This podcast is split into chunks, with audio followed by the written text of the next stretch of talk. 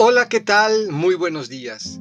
Me alegra saludarte y compartir contigo nuevamente la palabra del Señor.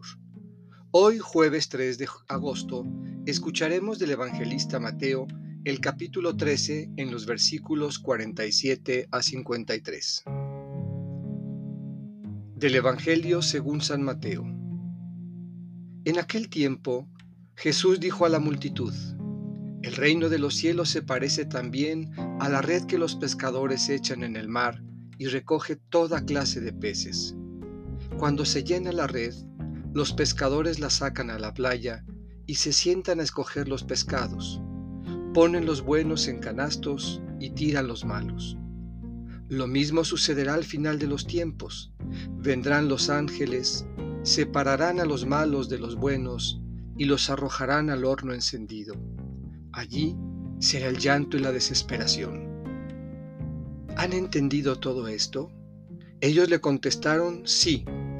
Entonces él les dijo, por eso, todo escriba instruido en las cosas del reino de los cielos es semejante al padre de familia, que va sacando de su tesoro cosas nuevas y cosas antiguas. Y cuando acabó de decir estas parábolas, Jesús se marchó de allí. Esta es palabra del Señor. Meditemos. El reino de los cielos, como una red, acoge a todos los hombres y los acerca incluso al límite donde se decide quién se queda y quién no. Allí alguien habrá de escoger y seleccionar.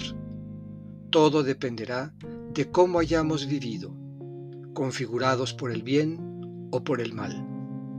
Los que hayan hecho de su vida una expresión de bondad serán elegidos para gozar del reino. Los otros, sumidos en la maldad, serán arrojados al olvido, donde solo habrá llanto y desesperación.